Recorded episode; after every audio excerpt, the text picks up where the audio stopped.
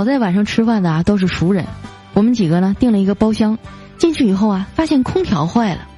没过多久啊，就熏得一个个满脸淌汗，妆都花了。没办法，我们只能轮流跑去卫生间洗脸，把妆卸了。等到服务员上菜的时候啊，瞄了一圈，当场就懵了，带着哭腔问：“刚才那桌人哪儿去了？他们吃完饭还没结账呢。”